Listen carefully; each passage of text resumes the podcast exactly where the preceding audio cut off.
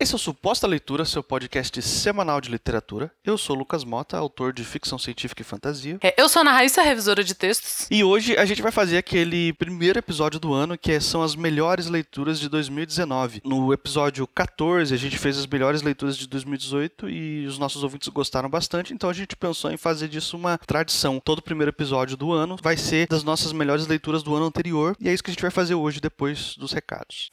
Começo de ano, tá todo mundo aí empolgadaço com as suas escritas, com os, com os editais que vão se abrir, com os trabalhos para apresentar, com os trabalhos para publicar. Você faz a autopublicação também. Se você precisar de uma mão na revisão de texto, eu posso te ajudar. Meus contatos estão por aqui. É só entrar, mandar um recado pra gente que a gente avalia, faz um orçamento, vê em que ponto seu trabalho tá e que tipo de revisão ele precisa. Eu também posso te ajudar numa etapa anterior, que é a leitura crítica. Se você ainda está escrevendo o seu texto, escreveu o primeiro rascunho, o segundo rascunho, segunda versão, é contratar alguém para ler o seu texto e dar um parecer técnico do que está funcionando, do que, que não está funcionando. E isso seria antes da finalização do texto e, e preparação para publicação, que é o que a Raíssa faz. Se você precisar de qualquer um dos nossos serviços, tiver dúvidas, quiser esclarecer alguma coisa ou pedir um orçamento, os nossos contatos estão sempre aí na descrição do episódio. Tem link para você saber mais sobre os dois serviços.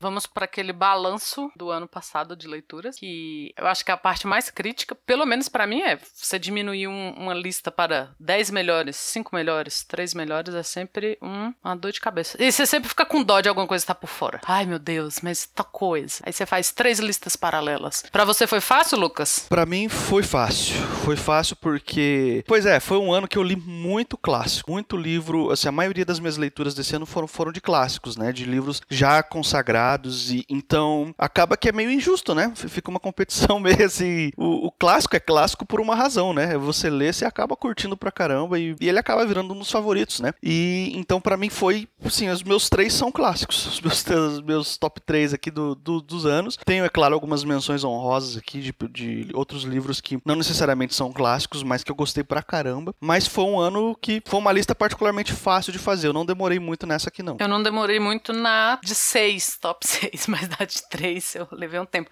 Ah, e é legal relembrar para os ouvintes aí, ou para quem, ou avisar quem não ouviu o nosso episódio 14 das melhores leituras de 2018, né? Não vale releituras. Aqui no nosso top 3 a gente só coloca livros que a gente leu pela primeira vez no ano de 2019. Então, essa é a única regra.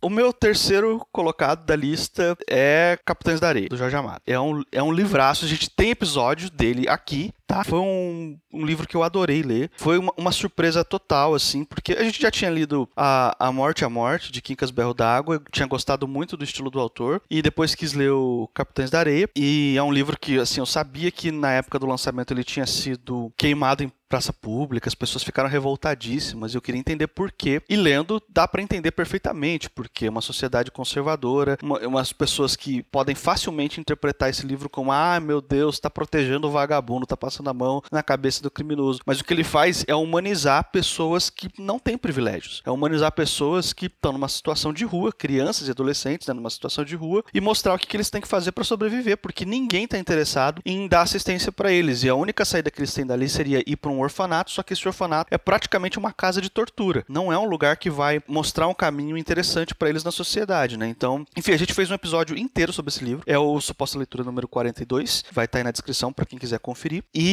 é um livraço, assim, se tornou um dos meus favoritos brasileiros, assim. Se não for o meu livro brasileiro favorito, olha, com certeza fez o Jorge Amado se tornar um dos meus autores favoritos. E, assim, me chamou a atenção totalmente assim para esse autor, que é um autor que eu tô começando a conhecer agora e tá sendo uma descoberta muito interessante. Então, para mim vale o terceiro lugar. Ele quase, você viu quando a gente discutiu a primeira vez, ele quase entrou na minha lista Sim. e realmente, cara, que livrão. Tudo que a gente tem para falar para ele tá nesse episódio. Falar sobre ele tá nesse episódio, é só ir lá, mas foi do, do nosso top 3 do, do suposta leitura em conjunto, com certeza tá Capitães de Areia. E o seu terceiro colocado, qual é? Meu terceiro colocado é um livro que foi um, uma surpresa para mim, porque eu nunca tinha lido nada da autora, que é a Jhumpa Lahiri, eu acho que é assim que pronuncia. Ela é indiana, emigrada para os Estados Unidos, e é um livro de contos dela chamado Intérprete de Males. Quem assina a tag aí sabe que eles mandaram esse livro pro num dos meses, e eu li porque eu tava procurando um livro de contos para ler, para dar aquela quebrada que eu tinha tinha falado a respeito de que você tá enganchado na leitura, você não consegue terminar nada. E aí, geralmente, nesses casos, eu pego um conto para ler ou um livro de contos, porque quando você tem aquela sensação de começou e terminou, te alivia, sabe? Não, vou voltar ao meu ritmo de leitura. A minha proposta inicial era ler um conto e ver o que que dava. Cara, eu li o livro super rápido, porque é maravilhoso, maravilhoso. E ele não é, ele tem edição exclusiva da Tag, mas ele não é edição de, assim, a tradução é deles. Então esse livro ele já foi traduzido antes no Brasil, ele é relativamente fácil de encontrar. Ele é sensacional. Eu acho que eu já falei para ele, já fui um pouco enfática com você, né, para você ler que eu queria conversar sobre ele aqui, porque ele é maravilhoso. E quem gosta de Chimamanda, cara, tem que ler a Jumpa, é sensacional. É verdade, esse livro está no nosso planejamento aí para em breve, nos próximos meses aí, a gente vai ter um episódio sobre ele, então quem tá curioso pode ficar de olho aí que logo a gente fala sobre ele aqui. O meu segundo lugar, eu tenho, assim, pressentimento, não sei porquê, assim, um, um sexto sentido pode ser, de que você, Raíssa, vai vibrar um pouco com esse segundo colocado aqui. É, a gente também já tem episódio sobre ele aqui, é o 38, para quem quiser conferir os detalhes, os pormenores do que a gente achou do livro, mas o meu segundo colocado é o Frankenstein. Ah! que maravilhoso, eu sabia. não tem... Aliás, eu não sabia, eu estou felizmente surpresa. Ah, fale, por quê? Quero saber. Olha, é, eu sempre ouvi a ideia, tipo assim, dentro da ficção científica, né, as discussões, o pessoal fala, o Frankenstein é o primeiro romance de ficção científica. E eu nunca sabia, assim, por quê, não sabia se procedia, porque uma coisa é você ouvir as pessoas falando, outra coisa é você vivenciar essa experiência de leitura, né? É interessante você ter a sua ótica por cima. Eu, fiquei, eu sempre fiquei, me, me perguntei, será que se eu ler o Frankenstein eu vou concordar com essa afirmação? E caiu como uma luva. Ele tem realmente todos os elementos que particularmente me atraem na ficção científica. Ele é muito diferente das adaptações adaptações da cultura pop que o Monstro de Frankenstein tem. Então, foi uma surpresa ler. Eu fui surpreendido do começo ao fim, assim, com esse, com esse livro. Tem muitas coisinhas. E, e, e o próprio monstro, como a gente falou no episódio que a gente fez sobre esse livro, ele não é aquele monstro bobão com parafuso no pescoço que mal sabe se locomover direito. Ele é super articulado e super inteligente. Então, tem uns diálogos filosóficos entre ele e o protagonista que você dá razão pro monstro. Você fala, meu, esse monstro tem razão. Esse cara sabe o que ele tá falando, entendeu? Então, esse é um livro muito, assim, quebra de expectativa para mim. E eu entendo porque ele é um clássico, eu concordo que ele é, assim, o primeiro romance de ficção científica, ele cabe muito perfeitamente no gênero. E eu adorei ele, assim, é um livro que com certeza vai ser influência para mim, desde que eu li ele para frente, assim. Eu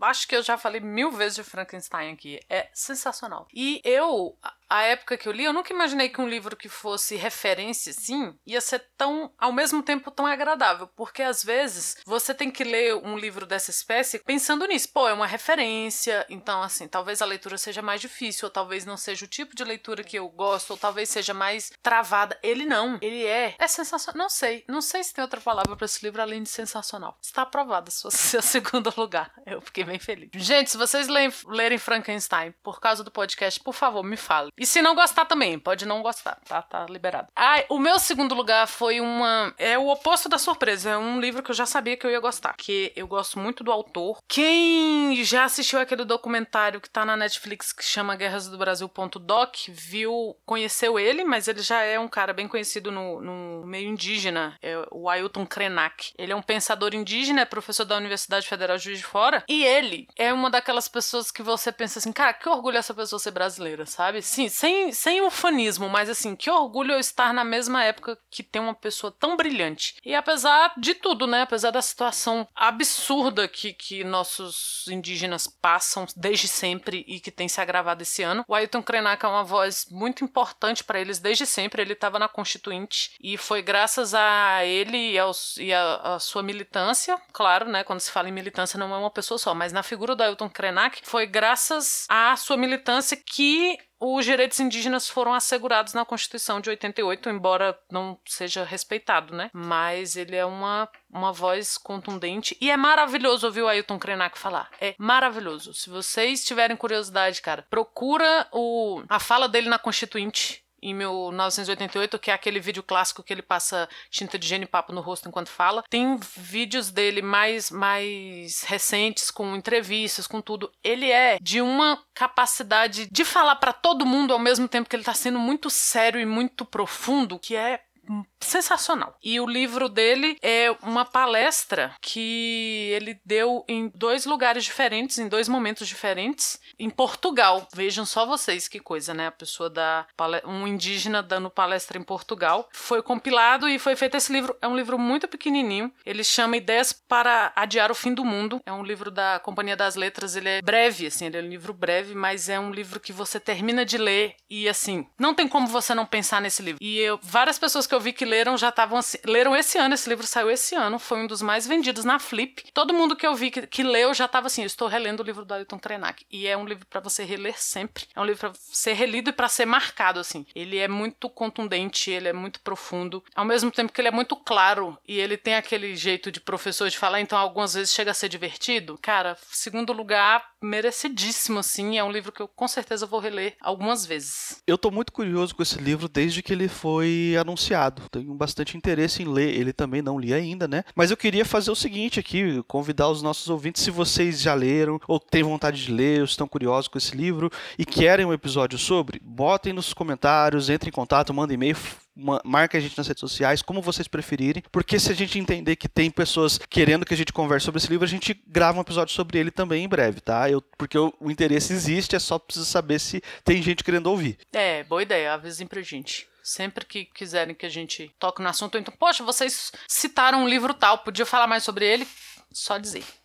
Primeiro colocado. O meu primeiro colocado é realmente. Por isso que eu falei que foi fácil demais fazer essa lista, porque o primeiro colocado já estava escolhido desde quando eu terminei de ler o livro. Porque foi esse livro foi realmente um soco na cara. E você sabe que isso é o que define as, os nossos gostos de leitura aqui, né, Raíssa? É soco na cara. É, não, se ficar muito feliz, não dá, não. Tem que tomar porrada. O meu primeiro lugar também é um livro clássico da, dentro da ficção científica, que é Flores para o Gernon, do Daniel Kiss, trazido aqui no Brasil pela editora Aleph. Esse livro aqui é aquele caso clássico de descoberta na livraria. Eu tava andando com a minha esposa dentro de uma livraria. Ela gostou da capa do livro e foi ler a sinopse, gostou da sinopse e me mostrou. E a gente falou: "Poxa, vamos ler esse livro, porque a gente tem alguns livros que a gente gosta de ler juntos, eu e ela". Só que, como sempre, tava um pouquinho caro o livro na livraria, e a gente falou assim: "Bom, vamos comprar pela internet, né?". Chegamos em casa, o Kindle, para quem não tem Kindle, tem um esquema que você pode baixar no seu Kindle a amostra grátis dos e-books direto pela Amazon. E eu fiz isso, falei: "Ó, oh, vou baixar a amostra desse livro, vamos ler os primeiros capítulos para ver se ele realmente é legal e se ele for, a gente compra. Se não, deixa para lá, entendeu? Aí a gente fez isso. A gente terminou assim de ler muito rápido a,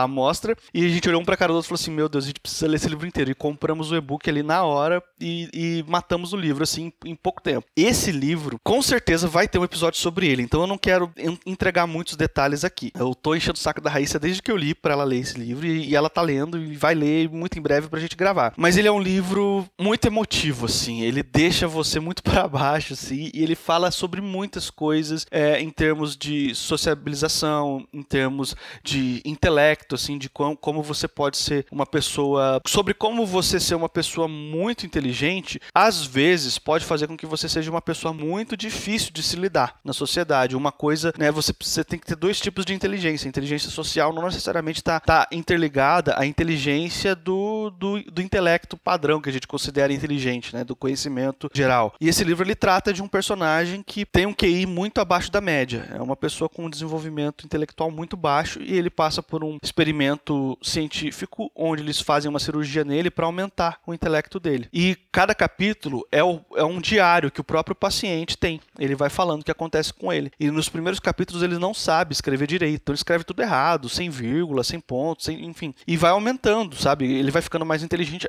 até que chega um ponto que ele fica mais inteligente do que os médicos, do que os cientistas que fizeram o experimento nele. E vai mostrando a vida dele, o que, que isso influencia na vida dele. É um livro muito intenso, é um livro para não esquecer. E, assim, não tinha como outro estar tá no primeiro colocado aqui para mim. Foi tinha que ser o Flores para o Jornão aqui. Nossa, é. vai, vai ter episódio, porque eu tô curiosíssima também desde que você falou dele. E agora é o meu primeiro, né? Que é nesse nível aí de, cara, mudou minha vida, entrou pro, pro, pro, top 10 da vida, assim. E eu, eu não vou dizer que eu não esperava, porque todo mundo que eu conheço que já tinha lido esse livro sempre falou horrores, assim. E eu fui ler e é um, é um livro do caralho.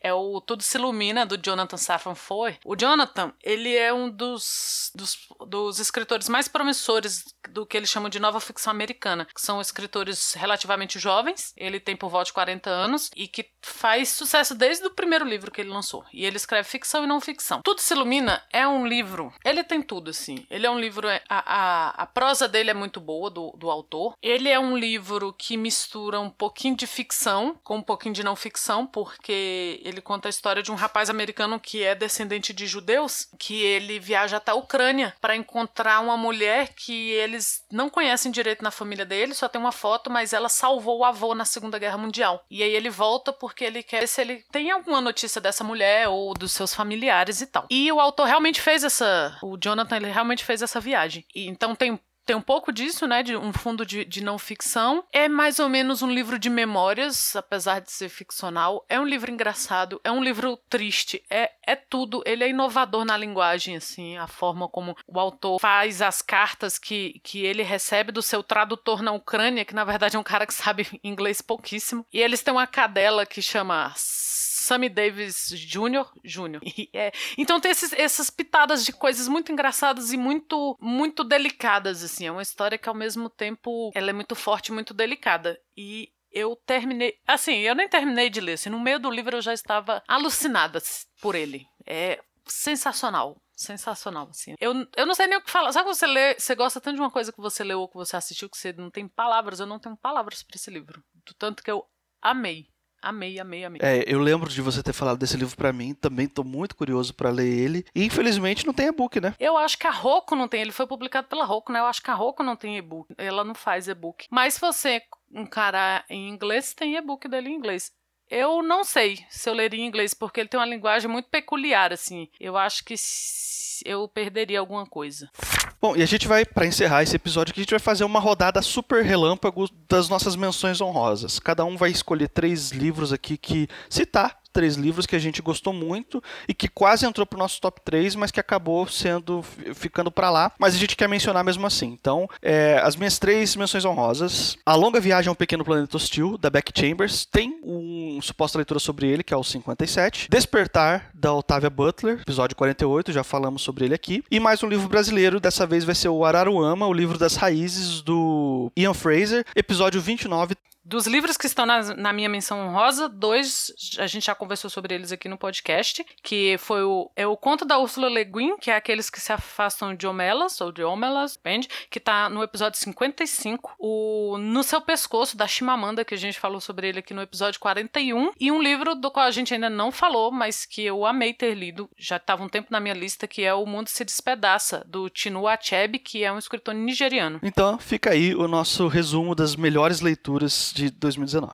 Estamos chegando ao fim desse podcast aqui. Se por um acaso esse aqui é o primeiro suposta leitura que você está ouvindo, eu quero te lembrar que esse aqui é um podcast semanal. Toda quarta-feira sai um episódio novo sobre algum livro ou algum tema do universo literário. Você pode assinar nosso feed no agregador da sua preferência, iTunes, Castbox, Spotify. Vai ter link para tudo isso daí para facilitar a sua vida aí na descrição do episódio. Nós estamos nas redes sociais. Se você quiser contactar a gente por lá para nos falar da sua lista de melhores leituras. Não precisa ser só três.